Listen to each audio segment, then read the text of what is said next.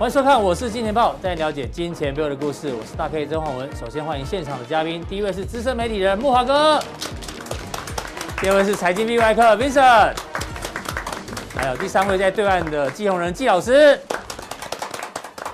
好，我们看台北股市呢，今天礼拜一，其实表现非常的不错。今天中场呢大涨了一百五十二点，又重新站上了一万七千八百点。那今天呢，中场有八十档的股票涨停板。上市四十档，上柜四十档，非常强哦。而且呢，很多都在电子股里面。那今天电子成交比重呢，已经又又变成第一名了。所以，我们之前一直跟大家讲说，下半年电子股有没有可能在主场优势呢？一一做表现，看起来好像有那一点味道。那今天除了台北股市涨之外，陆股今天其实表现也非常不错。因为上个礼拜五呢，这个中国人行哦突发性的降准，让陆股今天大涨。那怎么观察呢？后面季宏仁季老师会跟大家做一个解读。那现在的行情哦，全球基本上呢就要用这句话，虽然是老生常谈啊，人是英雄，钱是胆。那下一句是什么呢？可能很少人留意哦，叫做好汉无钱到处难，就是强调钱的重要，一定要有钱，有钱才有胆哦。那如果你没有钱的话，即使你是好汉，到哪里都很辛苦。为什么讲这个呢？因为上个礼拜五的美股呢再度创下历史新高，导致亚洲股市今天也纷纷大涨。那讲到钱很多的报告呢，第一个是谁？是高盛要跟木华哥来做讨论哦。高盛呢，把全球的这个不管是股市、债市，然后汇市，甚至货币市场哦，都做了一番的这个探讨之后，发觉全球的钱还是很多。很多，对。你看，二零一九年资金流入呢，货币市场还有一点有一点七兆，债市有一点六兆，这两个是属于什么？防御型的嘛。防御型的资金有三点二兆。股市你觉得流入很多，但是你跟防御型比起来哦，其实呢还差很多。所以呢，未来只要风险偏好一提高，搞不好这些钱流进来，股市可能还有机会。那全球的这个货币市场呢，基本上哦，今年的上半年流入的金额呢是最近来的第二大，去年上半年是第一大。好，这是货币市场。那货币型基金一样哦，从二零一九、二零二零、二零二一，目前为止哦，其实还是大部分钱在这边，这都属于非常保守型的资金。债券市场的资金也流入很多，所以木华哥高盛的看法其实很简单，就是全球的热钱看不到顶，所以呢，美股也好，或者全球资本市场应该还有机会，你认同吗？哎，部分认同，部分不认同。哎呦，是我并不是要去挑战高盛的权威啦，嗯，但大家要知道哈，这个高盛是做什么生意的？高盛哦，他是做股票生意的嘛，对，他当然希望股市好嘛。哎，他怎么会去看衰股市呢？对不对？哦，所以说呢，投行不太容易看、啊、看坏股市。高盛就是靠脆在做生意的嘛，嗯、所以说他当然希望说股市好。但他我借用你这张图啦，是啊、哦，他说呢，这个防御性资金到三点二兆，你有没有看到？事实上，投入到这个货币市场的这个钱啊，跟债券市场的钱啊，它在股票大涨的同时，它还是持续在上升。嗯哼，代表什么？代表股票涨，他们是不为所动的。哦，也就是说他们没有说全部转过来就对了。也就是说他们打定主意的，就是我就是要买债券，嗯、我就是要放现金，哦，就是这个意思。就是股票怎么涨，东西一定到会逮起。是，哈，所以这个叫做资产配置。就，所以全球比较多的比重还是在于防御型基资金比较多。当然啦、啊，因为大钱的人他们不在乎，就是说要赚多少钱嘛。就假说 Kevin，你你今天像木华哥这种啊，对不对？没有啦，不在乎，只要一天只。这个进出只要赚个两个 percent 就吓死人，应该这样讲。应该这样讲了哈，这种大钱的人，基本上我们要从大钱的角度去思考。嗯，只有当什么？只有当股票重挫的时候，这种大钱才会进来。如果说风险性资产呢，它持续飙高的话，这些钱我认为它都不会移进到风险性资产，嗯、因为它要移进风险性资产，它早就在去年三月就大量的进来了。是啊，所以说。高盛在这张图上是有点乐观，好，过去我们看到的经验是这样，所以我们不能就是说只看好的一面去。慕驊哥，这个从某另外一个角度来看一下高盛的这个不同的看法。对，另外呢，嗯、今年上半年全球股市啊，根据高盛的这个统计啊，总共有五千多亿美金流进去。嗯、你知道这个数字有多夸夸张吗？嗯，五千多亿美金，如果你把它年化，哦，用年，因为是半年来嘛，对，你把它年化变成是一整年的这个投资来看的话，嗯。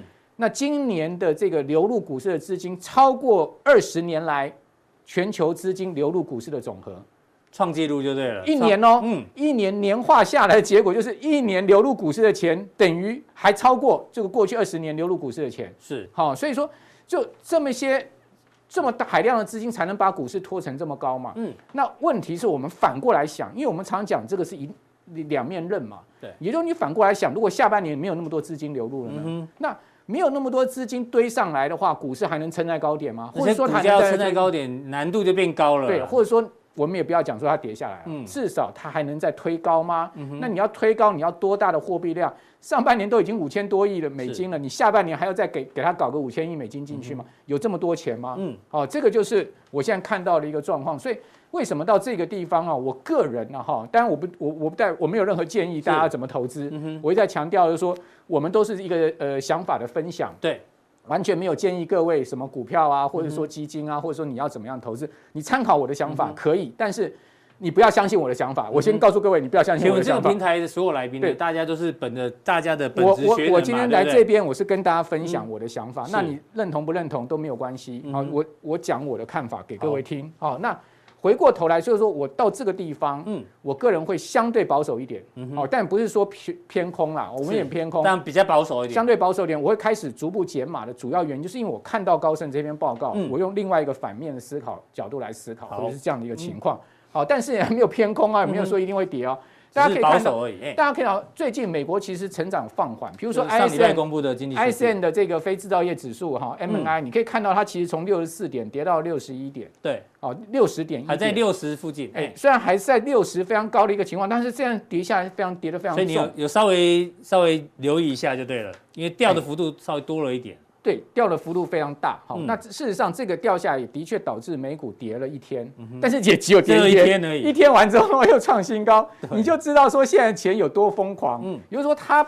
会紧张这个数字，但它也紧张一天而已，就代表现在市场是极度乐观了。是，好，那极度乐观，当然就会造就资金不断的流入市场，然后推高股价嘛。好，这个是一个我们现在看到的现象嘛。好，所以你可以看到上周五的道琼，对，道琼收盘创历史新高了，对不对？好，虽然没有突破三五零九一，但是呢，收盘点好这个位置三千三万四千八百七十点是历史的收盘新高点。好，就只跌了一天，对，就拉上来哈。是，好，那各位可以看到。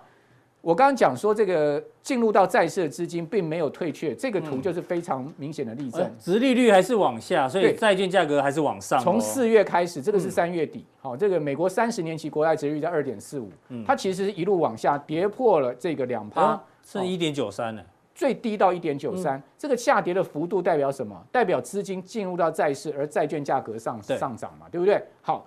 那为大 K 为什么债券这边可以吸引资金呢？啊、股市这么强，反而债市也吸了不少钱。哎，你要知道会去买债券，你你我 Vincent，我们会不会去买美国国债？不会嘛？嗯、你会啦，你会啦。我我没有那么多钱 啦，我我我宁可去买股票，我也不会去买债券了，因为基本上我个人是绝对股票拥护者啊。是啊，那我宁可不买股票，空手我也不会去买债券。对啊。那会去买债券的是谁？会去买债券的超级大有钱人，对，保险公司、退休基金，对，好，那些大咖级的，嗯，那他们为什么会去买债券？涨到二点四五这边去买债券，什么原因？嗯，看不好美国未来长期的经济嘛，讲白话一点嘛，对啊，因为这是三十年期公债的，对呀，对啊，他看不好未来嘛，就是认为说未来经济要转弱，现在已经进入到高点了嘛。就是这么简单，是哦。好，那接下来三十年期是不是一样？也是往下跌破一点三哦。对，所以价格也是往上。一点三，哎，是已经跌到今年二月以来的低点哦。哦，所以说各位一样，它价格是往上，所以它一样是不管这个中期的这个看法，长期的看法就不看好美国经济。嗯，好，然后呢，他认为这一次疫后的经济的反弹跟复苏呢，只是暂时性的，不是结构性的。哦，这个其实跟原物料价格上来。联准会的说法是原呃暂时性的，不是结构性的，是完全符合一致的。所以慕驊哥很客气说他不会去买美国债券，但是他会知道有钱人去买美国债券这件事情会影响他的投资策略，对，对不对？你会把它当当成参考。对，因为大家都知道，真正在主导美国债市资金流动的是那些超级大的这个这个放，是哦，超级大的有钱的这些人。嗯好，所以说他们的看法非常值得参考。为什么？因为他们都是很 smart、很领先的，他们是长期的赢家。所以说呢，在这样的状况之下呢，你不要对现在目前这个高高升的经济啊看得太乐观。是，好，因为毕竟全世界长期还是有结构性的经济问题，人口老化啦，负债过高啦，好，这些我们常常讲的一些问题哈。好，那这个数字呢，就我今天要跟各位讲的重点，各位。我们常讲巴菲特指标现在的失灵了，对不对？嗯，我们都在历史高档，但股市就是什么叫巴菲特指标？嗯，巴菲特指标就是用股市的市值跟这个 GDP GDP 对除。错，你不要再用巴菲特指标。但是我告诉 M two 跟市值比就很重要了。分子是美股总市值，对，那分母就用 M two 货币供给额，没错，哦，也就是说呢，你用美国的总市值跟 M two 去比较出来一个数字，这个数字会告诉你说呢，现在目前呢，这个市场现在目前有没有过度乐观的一个情况？大概你可以看到这张图，其实是过去二零一零年来、二零一六年来哦，对，M two 市值比它一一旦来到二点一这个位阶，是，哦，就是这个各位可以看到，嗯，后面是不是就有一个修正？过去五年的经验是这样，没错。那代表什么？嗯，代表股市的股市的市值就修正下来了嘛。好，也就是说，一旦来到这个高点，它出现转折向下的话，哦，那它就是一个修正坡。是，你可以看到，二零一八年，请问各位回想一下，二零一八年美股好不好？很差嘛。中国大陆股市也很差嘛。为什么？因为中美贸易战嘛，对不对？哦，川普就任之后呢，二零一八年开始大打贸易战，从三月开始，还记得吗？嗯。好，那二零。二零年的三月崩盘有没有？是不是也有来到二点一？对，是不是来到二点一？是不是来到二点一？我告诉各位，一旦来到二点一，后面几个月你就稍微小心一点哦。除非说市场的资金还是 M two 的这个量很大，去把市值再撑上去，那我就不知道了。嗯，啊，有没有？至少目前没有。哎，有没有突破过二点一？有。嗯，什么时候？你回去看，它很长期，很长期。两千年的时候，零八年的时候，那时候都有突破。是。啊，就代表那时候。非常乐观嘛，但是后面还是崩盘嘛。对，好，所以我不是讲说后面会大崩盘，嗯、但我觉得股市有修正是好事，修正的可能性啊，有修正是好事。为什么？有修正，我们的观众朋友才有便宜的股票可以买。没错，哦，比如说海运三雄修正下来了，你这边要买还是要卖它？嗯、那这个就是思考点了，对不对？好，所以这个就是告诉大家呢，我们这边稍微去注意一下。嗯，好，这个后面的。重点的思考就后面的货币供给，好，嗯，跟这个整个注入股的市市资金，是不是可以把现在目前这么庞大的一个股市的市值给它撑起来？好，一旦资金退潮的时候，我们就要想到那个可能市值压到整个这个流动性的问题了。嗯，好，非常谢谢慕驊哥，从这个美国公债殖利率最近的变化，还有这个他认为这个指标比巴菲特指标好用，让大家做一个参考。结论呢，就是现在逢高卖股票的这一个动作，可能要记得。那待会呢，木马哥果然偏保守，现在到底适不适合做存股呢？那请锁定我们今天的加强店。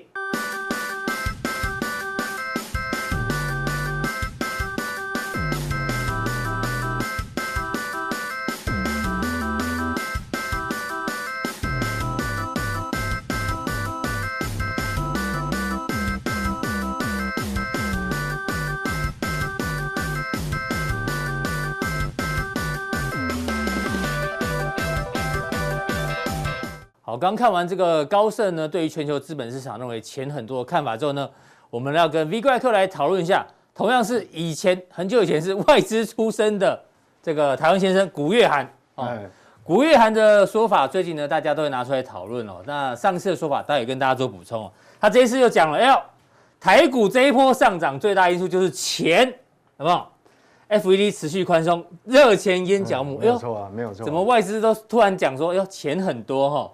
那他还讲说，美股比台股有上涨空间，确实啊，因为这一波台北股市跟亚洲股市都是被美股上个礼拜的这个大涨创历史新高带动。那他认为美股这个放钱的外溢效果呢，目前还在持续当中。哦，那当然他还是有多有空啊，比较保守的看法就进入投机，哦，随时注意反转的讯号，就是还是要有点如履薄冰。那他的目标价呢，这一次是喊到多少？哟，两万。那目前台湾的这个投顾呢？最喊最高是元大，元大两万一啊，但最低的外资花旗喊一万四千五，所以这 range 还很大。对啊。但讲到古月涵哦，哎，大家应该还记得这一张哦，什么时候？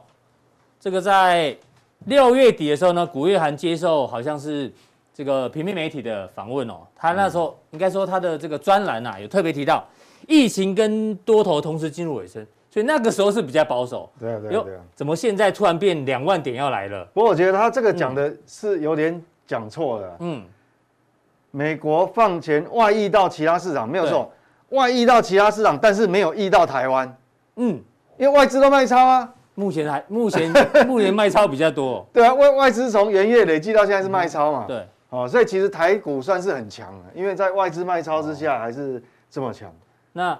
这个古月涵为什么喊两万点？会不会跟我们的英明的理事长有关系？张喜，张喜那个时候呢，我记得是喊年底前攻两万点嘛。嗯、对，对，他现在往往他靠拢哎。不过不错，你认不认同？哎，他算是知错能改啊，是，哎 哎、欸，有人硬凹还不行啊，他他算是不错，他这典范等于典范，他的模范还不错，他知错能改，就是不要硬凹啦，对不对？看错就修正嘛，随着市场变化嘛，对啊，看对了就继续嘛，是，就比如啊，看错了当然要修正。啊，你对啊，你看对干嘛修正？所以这个其实其实这个这个是，不过还好他知错能改啊，因为原则上我想这个钱哈，嗯。呃，有没有外溢到台湾？我不知道，但是外溢到其他市场是蛮明显。嗯哼，你像日本，嗯，反正日本 K 线岌岌可危啊。对啊，欧洲股市本来 K 线也岌岌可危啊。对啊，现在都突突全部扭转起来了。对对对，所以其实，所以我们还是要看美股了。所以美股真的是确实是很重要了，是这个影响全世界。那。上个礼拜四我们做了一个节目嘛，就是说到底先胡九万还是胡八万？对，看来胡七万，对对对对？看来应该是先胡九万，胡九万的几率比较高。那上个礼拜四呢，那一集很重要，那叫 Part One。现在呢，Part Two，这个 V 怪哥呢继续帮大家追踪台股指数。对，这个是有连续连贯性哈，所以你如果中间插进来看，你可能有时候会不知道我讲什么，那你回过头赶快看上礼拜四。上礼拜四的一定要看。对，那我们讲说，其实我们还要先大先看大环境了，你看。日本股市走势这么烂的状况之下，美股一涨就把它拖起来了，嗯、所以其实美股还是很重要哈。嗯、那我们先来看我们自己的台股哈。那台股上礼拜四我是怎么讲？就是说，其实我们因为我那一天用三个不同的角度切入嘛，一个是基本面，是哦获利。嗯、那我们知道获利，事实上台股今年的获利成长非常高哦。好，因为我们那一天也是一样的图哦，我再重复一遍，就台股。那这一张是 Bloomberg 哦。嗯。Bloomberg 当然是它是取。有采样几个法人的平均值，平均值，好，平均值。那他他估说，呃，二零二一年台股整体哈，嗯，获利会成长三十二趴了，嗯。那如果去掉台积电，就除了台积电以外，哎是三十九，所以其实很高了。是，所以我们讲说，加权指数年初以来涨了大概二十一趴，嗯，好，二十一趴还二十二趴。那基本上你只要没有超过这个幅度，嗯哼，因为都算合理，都算合理嘛。因为你涨，你这个获利成长预估有三成以上，但指数只涨两成，那指数只涨两成，嗯，还好嘛，这样没有偏高啊，所以这个很直观的就是这样来看，就是。在同同样的本益比状态之下，所以我们可以看说，其实你不要太恐惧哦，就是这个有时候人总是会有惧高症，包括我自己啊。但是我们如果用这些数据来量化来分析的话，大概就不会那么可怕了哈、嗯。这个资金这么多，所以电子、金融、传产其实都有都有机会。对，它不会说只涨，说不会像我们先前就已经讲过了。接下来它不会说哦，涨了船产就不涨电子，嗯，涨了电子船产就不涨。你看今天电子股一麻袋涨停板，然后船产今天也涨，哎呀，那钢铁股今天也很多大涨啊。对。对不对？这这个其实事实胜于雄辩啊，我们不能预设立场。那我们如果来看哈，台股的评价，我们刚刚讲说，这个目前本一比大概是十八倍多一点而已。是，好，为什么？因为就是因为获获利增加，这成长那么多嘛。嗯。所以你指数涨，只要指数没有涨超过这个幅度，对，那基本上大盘的本益比就会往下掉。嗯哼。好，大盘本益比就会往下掉啊，结果从。二十倍掉到十八倍，你看，所以这个台股真的是蛮厉害的哈。那一样哦，涨这么多，其实本益比还往下。对，那你如果说扣掉台积电，那就更低了。是，嗯。所以原则上，比如说，各位可能讲说，哇，这一阵子其实年初以来台积电没什么涨，就是因为没什么涨哦。嗯。那都涨，因为其他的本益比太低了，都涨其他的。是。好，所以说其实这个东西，这个表其实还是适用的啦。你这个表如果把它，把它。哦，这个这个这个当落下来，其实这个哈，大概应该下半年都还 OK，可以常常，嗯、这你可以自己常常去检视一下。好，好，那我们就来讲哈，嗯，刚才这个讲说是整体整年度的，嗯，但是我们还是有一件事情哈，我们还是要跟投资人报告，你还是要放在心上，是好，为什么这个下半年哈，毕竟我们还是要有一些警觉性，随时要控制风险。哦，我懂你的意思，因为很多人哦。看到这一张的时候说，你刚刚讲指数只涨两成，但获利成长三成，难道指数就要每天涨每天涨吗？也不是，它不会每天涨吗？也不是这样嘛。如果每天涨的话，那就跟捷克仙豆而涨到月球，不可能嘛。对对不对？这加权指数不是捷克仙豆，那为什么不会每天涨？对，可能跟这张图有关系。对对对对，那我们来讲说哈，嗯，刚才那个是 Bloomberg 的这个预测值，对。那我找其实有的哈，有的预测就更高哦。比如说这一家，嗯，哦，这一家是呃富邦，嗯啊，富邦是富邦，它估年增率多少？四成多，哦哟，所以比比我们刚刚讲那个平均值哈，嗯，这个还要高，好，比这个还要高，嗯。那当然富邦这么乐观，我我我我为什么提它呢？为什么？因为富邦金控才刚刚公布出来，上半年 EPS 竟然超过八块，嗯，他赚那么多钱，所以基本上他能够赚得到钱，代表他这个其实我们还是有着它的参考性哦。四十三八，那我们就算打个折扣了，三十几八都没关系。是，重点是在这个图，哎，因为我们讲这是整年度，是，那这个是分季度哦，嗯，那目前这个是今年开始第一季，嗯，这是年增率，哦，年增率，这是年增率，这是获利的年增率。第一季有没有？我们讲上次，我们上次上礼拜四讲获利九千六百多亿嘛，嗯，好，年增率这么高，那这是第二季，哦，但是你看现在已经进入下半年了，第三季了，哎，就比较少，所以以年增率来看哦，它是往下荡，就是这边会趋缓，哎，那当然哦，这个就是告诉你说，我我并不是说哦台股后面可能就结束了没有，不是这样子哈，不是这样看，因为影响股价有很多因素是。只是说这张图的这个图形，这个 pattern，嗯，你还是要放在心里面。嗯哼，好，就它的年增率是逐季往下掉的。对，所以我是要这个提醒投资人，就是说你心里要有一个谱，要要有一个地图啊。嗯，这样你就不会说乐观涨的时候过度乐观，对，那跌的时候要过度悲观。因为我们讲说这个 momentum 哦，这个动能。通常跟你指数推升的那个角度有关系，就营收获呃获利的成长。对对对，跟那个动能这个成长率有关系，这是年增率哈，就 momentum。那我并不是说指数不会涨，而是说接下来它指数推它可能是，呃可能是呃进进两步退一步或进三步会退两步，就它会它会角度，我们讲说那个角度会会比较缓。去年是这种一波，这角度会倒一路往上冲了，但是这边接下来。接下来在一万八这边，虽然还是偏多，还是会涨，但它不会像去年那种那种涨，那个角度就不一样哦。过高不能追，但拉回反而可以留意啊。对，就这个概念。这个变现阶段哈，就是说你要借重那个技术分析的成分就比较高了哦。哦，所以技术分析就很重要哦。嗯，那那我们就来看说。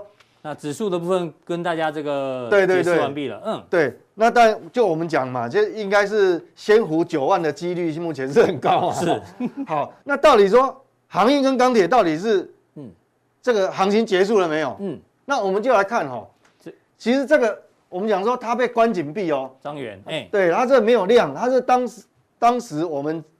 呃，举的这个范例哈，这个教教学，我们是教学范例哦。是。举这一档指标股嘛。那时候在这边嘛。连续跳空，对，连续跳空。那现在变成说它是强势整理，虽然我们讲说虽然被关紧闭，但是关紧闭哦有两种，一种是一关了以后，嗯，它就转弱了。是。啊，一种是哈关了以后，嗯，它不止没有转弱，越来越越来越强，越关越大尾。越大尾。好，那这个就典型的越关越大。所以它今天盘中有到涨停哦。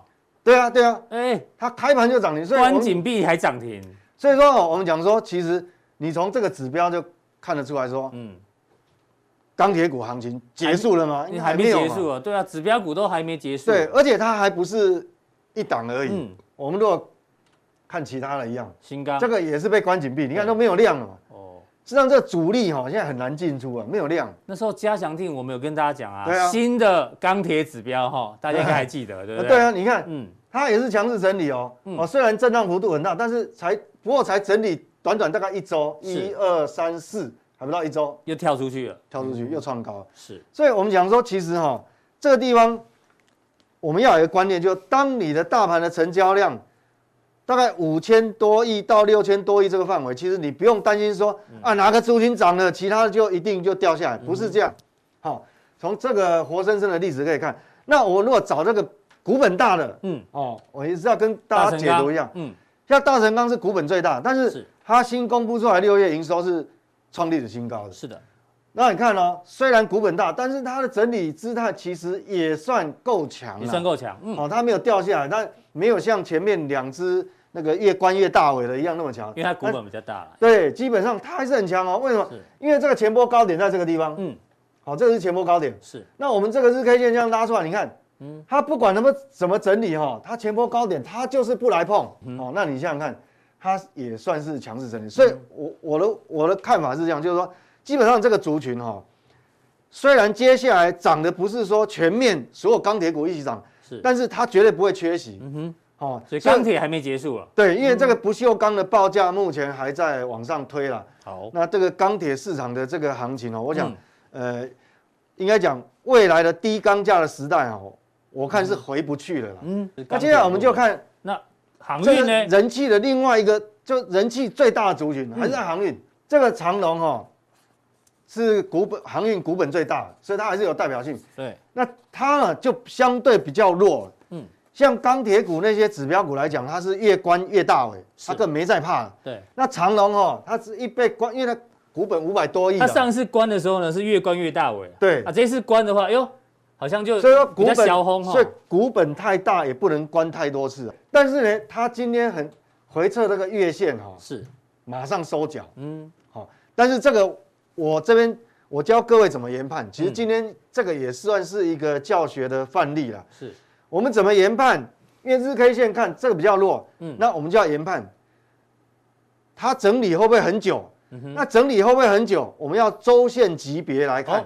你上次有教我们对对，那如果用周线，对，如果用周线级别来看，我们要观察说它惯性有没有改变？嗯，像这个是上礼拜的黑 K，是，好，那看一根不准，为什么？因为它并没有吞噬前前面的红棒。对。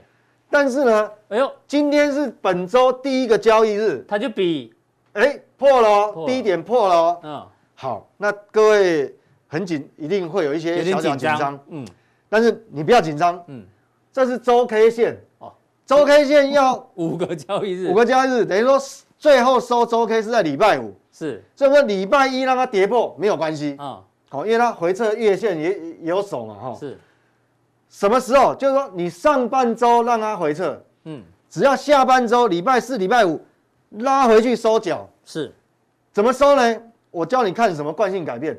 如果说礼拜五收盘，这周 K 已经完整了收完，对，收盘价是在昨天这个黑 K 棒的上面，嗯，等于说你这个红，你这个黑棒变短了，是，只要收在这个黑，等于说上礼。上周。今天呃，本周的收盘价只要大于上周的收盘价，嗯，基本上它都不属于惯性改变。好，你如果惯性改变的话，它一整理要整理大概大概五五个礼拜哦，那个。所以这个礼拜五长隆的收盘价很重要，一定要高于上个礼拜的收盘价。对，就如果只是高于这个最低点也没用，一定要最好是收盘价。对，收收上去的话，其实在。在一旦每个人对技术分析 K 线的解读，有时候会有一些不一样。但我的认知、我的看法、我的经验告诉我说，是你只要收收回去，嗯，这个等于说比上个礼拜的收盘是高的话，那就不算惯性改变哦，只能讲说一个中途整理了。是，但是我们看完长荣，那是不是每档航运股都这样子呢？哎，也没有哦。这个是你看这是万海，嗯，万海，你看上礼拜也曾经回撤过月线，收脚。是，可是我们连续看礼拜五，没有再看到新低，嗯，今天回撤也没有看到新低，哎，所以这个就比较强，所以有没有被关禁闭还是有差。啊？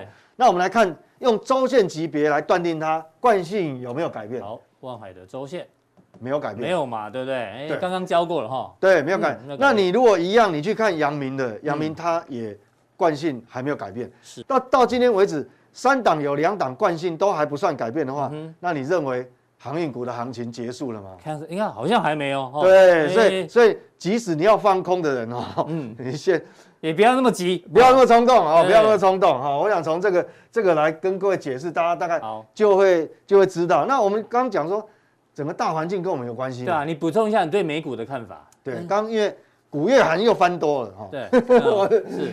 那我们来看哈，美股我是觉得这个。美股就我们要在往上推，当然要有一个先决的条件，就是说美股也不能太弱了。当然，因为这一波就是美股带着大家往前冲。你你美股就算不涨没有关系，至少你不要跌嘛，哈。是。但是一样哦，我想今天这个图哦，希望各位投资人把这个图哦，这个 pattern 放在心上。嗯。哦，这个你可以用，你可以用很久一段时间。为什么？这张图的赏位期间特别长哈，大家记得，这个很重要，半年以上。对，我想这个这个很重要的图，我都会跟各位讲。这是美国 GDP 嘛？是。那我们看哈，这个以年呃以这个今年呐哈，嗯，今年的这个 GDP 年增率，你看哦，高峰也是落在这个第二季，第二季。那现在已经是第三季了。对。虽然财报还没有全部公布，哦，那我们看它整年度呢，法人预估是六点六。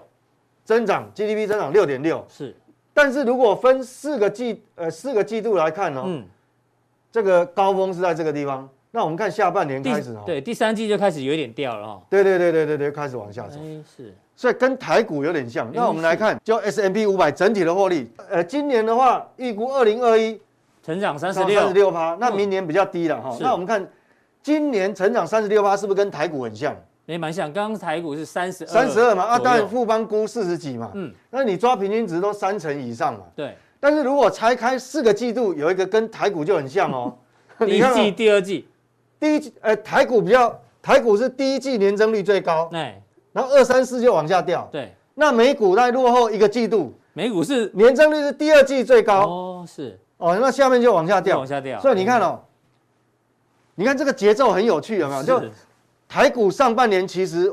在美股还没创高以前，台股是比美股还强的。那美股美股是近期才开始创高，你去看日 K 线，纳斯达克，对，有没有道理？当然有道理啊，因为它是第二季，它是第二季是最高啊，是，所以一样，就是说美股也好，台股也好，那下半年我们讲说这个 pattern，嗯，好，这个这个是很重要的哈，这个这个很重要，变成说我我们要放在心上，就我们现在所处的外部环境是这样。是内部环境也是这样，类似，哎，所以代表什么？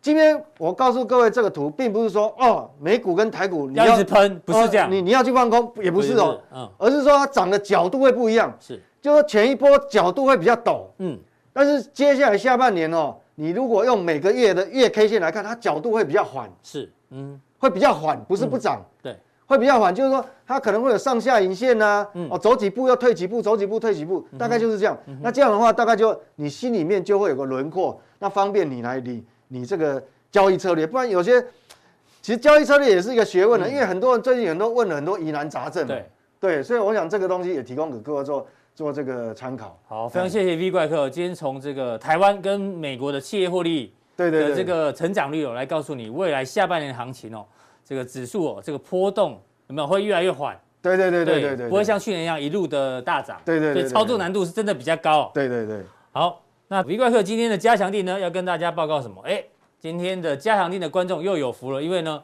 操作难度很高，很多人都有问题哦，所以今天 V 怪客会特别针对加强定的留言做回答之外，哎，还有个股的范例让大家做参考。那如果你想要问 V 怪客的人，请记得加强定怎么定呢？看完每天的影片之后，这边。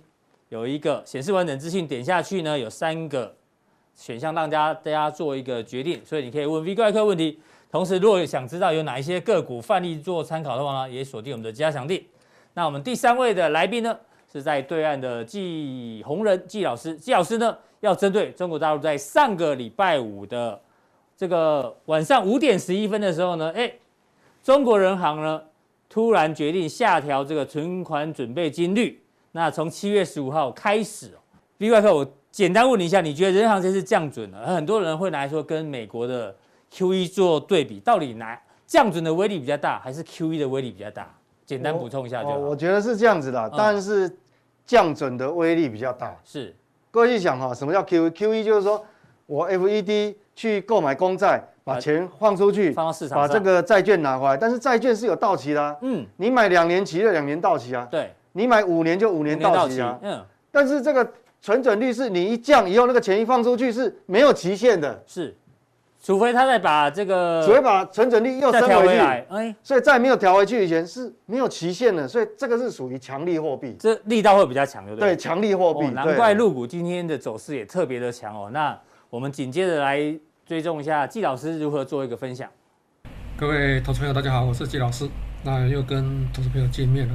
那在这几天市场上比较重要的讯息，大概就是在中国大陆这个调降存款准备金率的一个问题啊，大家在讨论说这到底是利多还是利空？我们可以去思考一下哈。那如果中国大陆经济很好的话，那我为什么要调降存款准备金率？那调降存款准备金率，因为中国大陆的存款准备金率，在这个成熟国家来讲的话，它的比重是相对比较偏高的，所以它有很多的空间啊。那调这样这个存款准备金率，市场上预估大概有大概八千到一兆的人民币资金会到市场上来，但多久会进来不知道。那最主要，我个人的观点，它是让呃有一些在前两三年发行了很多粉啊，比如说什么麻辣粉之类的啊，这些短期操作的这些资金有一个汰换的一个空间啊，就类似我们的借新债还旧债啊，大家就用这个概念去去思考好。那我们看股市的话，最重要是说多少的增量资金能进来。如果我们在里面玩的是存量资金，那就是我这边卖掉之后还有资金才可以再进场。如果是存量资金啊，那它的一个成长空间其实并不是很高。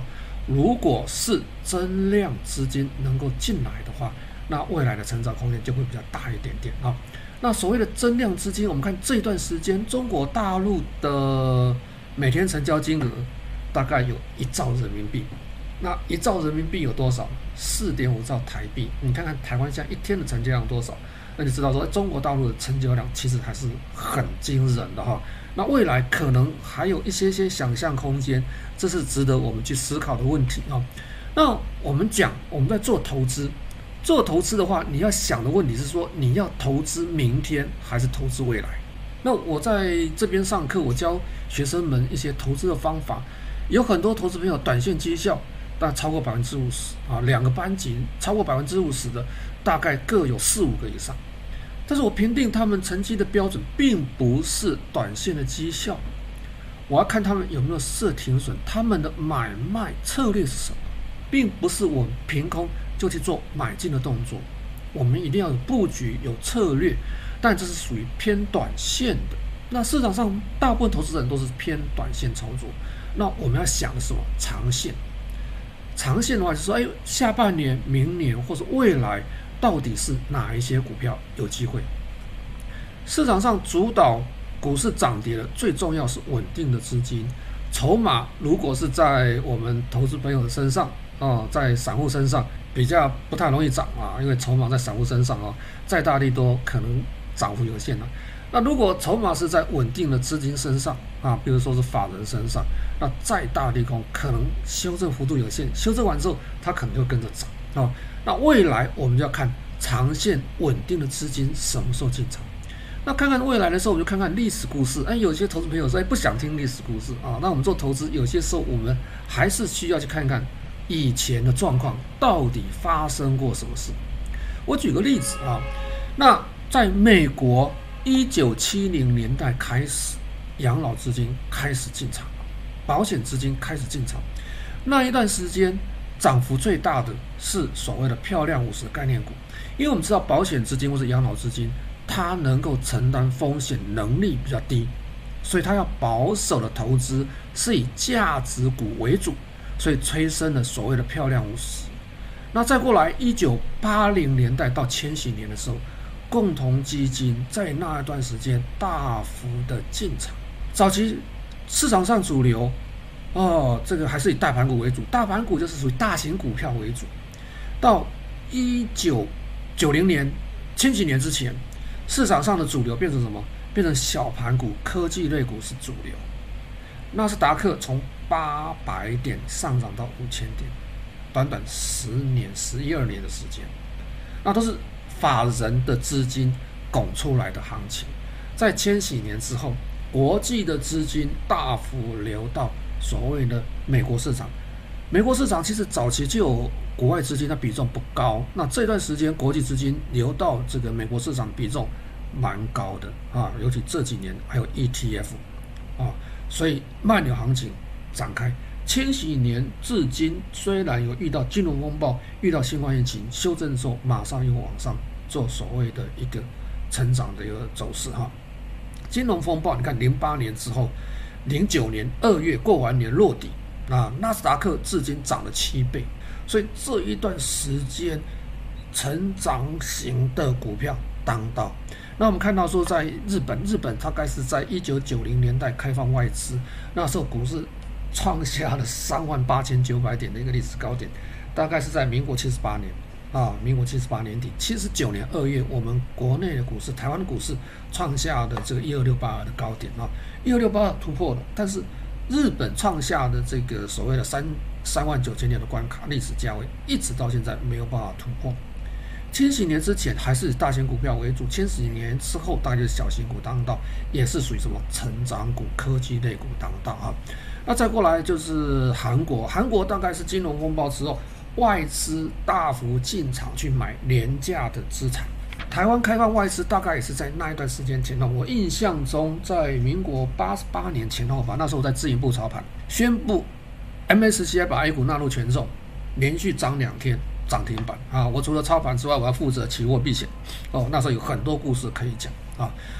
外资在一九九九年持有台湾股市的一个金额才刚刚一百亿美金。你看看现在外资持有台湾股市的金额有多少？外资持有台湾股市现在将近台股市值的四成。你们知道外资每一年在台湾赚了多少钱？包括现金股利，包括价差，包括它避险啊，这个股票跟期货避险其中的套利的金额多少？一个没有公开的数据了哈，市场上大概有一个估计，大概每年啊赚大概七千亿台币。啊，七千亿台币走啊，那金额大小，个人自己去做评估了啊。好，我们说纳斯达克，那纳斯达克在这段时间它的涨幅，其实我们说美国股市还是以纳斯达克涨幅是相对比较大啊。那在一九九零年、两千年那一段时间呢，科技泡沫化，哎，橘色那个有个点，你可以看得出来，修正之后跌幅，科技类股跌幅最大，跌了有。八十九%啊，一些科技类股基金之后又做走了一个多头的行情啊。零八年金融风暴或这次新冠都有一些冲击，但是纳斯达克都领风骚。我们去买 S&P 或者是买道琼，报酬率也不错哦，但是没有科技类股成长股那么好啊。那这些主导的资金大概就是属于我们讲的法人资金，法人资金给我们的投资朋友一点时间思考。美国证券市场占比比例最高的资金是什么？三、二、一，绝对不是散户。在早期的时候，一九七零年代、八零年代的时候，养老金跟所谓保险资金占比将近七十%。目前来看，是共同基金占比比例是最高的，其次是养老金跟所谓的保险的资金。我是按照这个排序来的。所以这是稳定资金，散户的一个资金比重二三十 percent 啊，二三十 percent。那风格转换，风格转换就是说，在零八年啊金融风暴之后，我们看到了所谓的价值投资，其实慢慢的已经好像比重越来越低的一个迹象，成长股成为市场上的主流啊。所以我们说，为什么这两年这个巴菲特的绩效输大盘的原因在这个地方啊。其实输大盘其实。并不是说价值投资退流行了，而是价值投资的思考逻辑跟方向做了一些改变。那我们再看另外一个比较短期的图形，这个图形就是说近十年来啊、这近十年来啊、这个美国纳斯达克成长股占了绝对的一个优势啊，占了绝对优势。我我们在这边曾经跟投资朋友讲过好多次。我们说基本面来讲，其实美国基本面真的不是那么理想，技术面没有办法，因为资金太多还是偏多，所以我们看到的是什么？纳斯达克远高于 S M P 五百跟道琼指数，所以我们开始要思考问题，思考什么样的问题？不论风格怎么样的改变，哦，美国股市能够走所谓长多啊长牛慢牛的行情。最重要的基础在于机构法人资金不断的流入，法人资金是长期稳定的资金，源源不断的流入，包括这段时间也是源源不断的流入。那法人资金流入之后，它的风格，风格就是它买股票的一个趋势跟方法，它其实不太会改变的，它是延续性的。我举个例子，外资持有台积电。他看好一档股票，就长期持有、持有、持有、持有、持有到目前外资持有，包括什么台积电啊、鸿海啦、台硕集团等等这些绩优的股票，持股比重几乎是没有改变的，买多买少，卖了之后回来再买原来的股票，稍微调整之后回来再买原来的股票，长期获利就是从这些股票里面出来的。所以我们说它的一个风格。就是产业趋势，除非遇到更好的股票，或者这个产业真的不行了，不然外资的动作不会做改变的。好，就像说外资在中国大陆他买的股票，他也不太容易做改变。譬如说这段时间买了医药类股，买了消费性的股票，包括绿能减碳、新能源车、比亚迪之类的股票，为什么？因为法人主导行情风格就是产业趋势。不太容易改变，除非遇到大麻烦，他做修正。如果行情回来，他又回来买原来的股票。好，外资，外资在中国大陆 A 股市场，它的资金变化分成几个时期。第一阶段的时候，就基金扩容，基金扩容那一波的行情，零八年奥运，零七年股市见高六一六千一百多点，六一八四，那段行情其实是。基金主导，基金主导，它是比重提高只有一点五、一点六 percent 左右，哦，但是行情其实还是不小，涨幅最大的沪深三百题材股票，所有股票其实都涨了，大型股、小型股都涨，因为基金进来，什么股票它都买。好，第二阶段的话就是险资进场，从零九年股市二月落底的时候，二零一零年宣布这个中国大陆保险资金可以进场买股票。在那一段时间，一直到年底啊，年底，因为那一段时间股市做了反弹之后，再做修正啊，修正，所以那时候的绩效并不是很理想，并不是很理想，是大盘不是很理想，但是个别股票表现不错哦。险资就回到我们刚才讲的，他买的都是属于价值型的标的，价值型的标的在哪里？非银金融，非银金融是什么？不是银行的金融类股，就是什么证券、保险，再过什么？还有银行股。好，第三阶段，第三阶段在二零一四年，二零一四年到二零一五年熔断之前，那时候的行情也是什么？资金主导，是法人资金的主导。虽然那段时间。资金比重有降低，降低是因为垄断之后的一个修正啊，这个降低，在那一段时间资金进场，你看看全部机构买的股票，这机构包括私募买的股票涨幅都是一点五到两倍以上，一直到现在垄断之后，资金一直到一八年，深沪港通就是陆股通扩容，那时候的资金是一百三十亿增加到五百二十亿。所以外资逐步进场，我们这几个礼拜已经看过了，看过外资在所谓 A 股布局的一个过程。我们看到过程哦，是指所谓的深沪港通啊，并不是所谓的 QFI，QFI 要这个季报哈，每每三个月公布一次。那现在半年报，现在我们还没看到 QFI 的资料，但是我们知道说这个 QFI 目前来讲啊，其实是持续买进啊，持续买进的啊。好，再过来我们看看这个，就是说公募基金啊，陆股通跟公募基金，很明显感觉哈、啊，持股比重占整个入股的金额其实比重还算低。我们在之前讲过嘛，啊，深沪港通啊，就是陆股通啊，深沪港通就是深透过深圳，透过这个上海的市场买陆买港股，或是这个陆股通，陆股通是透过。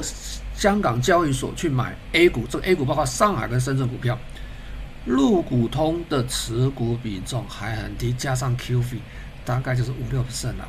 所以你看看外资持有这个新兴市场持股比重多少，它持有中国大陆持股比重多少，未来有多少空间，我们自己去想吧。好，好，那当然这一段时间我们一直跟投资朋友讲说，我们要去布局所谓的。科创板哈，或是所谓创业板的相关的标的，你买指数买个股，你很怕股票重挫个三成五成，但是买指数你不用担心，因为指数它的回撤不会那么深，如果那么深的话，反而是你的好机会。好，这段时间来看，我们看到也是什么成长股当道嘛，你看到韩国，看到台湾，你看到什么？看到美国，回到这个中国大陆也是什么成长股当道，创业板指数创新高了，深圳成分股升沪深三百啊，上证指数还没有创新高，但是创业板指数创新高了，所以你就知道市场上的主流在成长型的标的上面啊，所以你不知道怎么去买股票，你去买 ETF，我们讲过很多次，我们也介绍过一些 ETF 的股票。好，再过来我们看一下外资这几年买什么股票啊？这几年，那。我们说外资分成两个方向，就是 QF 啊，QF 偏好在什么食品饮料，那白酒啊，为什么买啊？以前这个买伊利啊，为什么伊利那涨涨跌跌？伊利是这十几二十年来涨幅排名前十大的一个标的，还原全值啊，生技医药类股是这段时间外资一直买的啊。我们也介绍介绍过生技医药类股，本来我今天想要做一个港股这个生技医疗的一个题材，好，那下次有机会我们再来谈。大金融啊，家电，这都是外资布局的。另外就是什么？透过生这个陆股通的陆股通的配置，你看食品饮料、医药生物啊，就生技医疗相关题材股票，家电白色家电是美的啦、老板电器、小熊啦、青岛海尔啦，对不对？格力电器啦，这些都是。还有银行跟非银板块，非银板块我们讲的是非银的金融股，最主要是讲所谓的寿险。跟所谓的证券类，外资长期是买这些股票了，这些股票占了什么五成以上啊？那这一段时间开始有转向化工哦，机械设备啊。我们上个礼拜有这个嘉奖厅有讲个机械设备的股票，包括电气设备。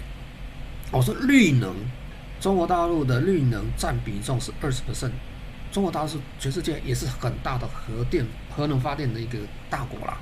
啊，好，那这段时间我们看到说。一七年以来，哦，这个所谓的陆股通开通以来，外资偏好领域就是什么蓝筹股，蓝筹股就是说我们说价值型投资的股票啦，白马股，白马股的成长型的股票，你就在这方面去寻找投资标的。那你说，哎，你你你说在在台湾，你说你做长期投资，哦，你现在看到很多人说，哎，养股啦，存股啦，都这几年出来的。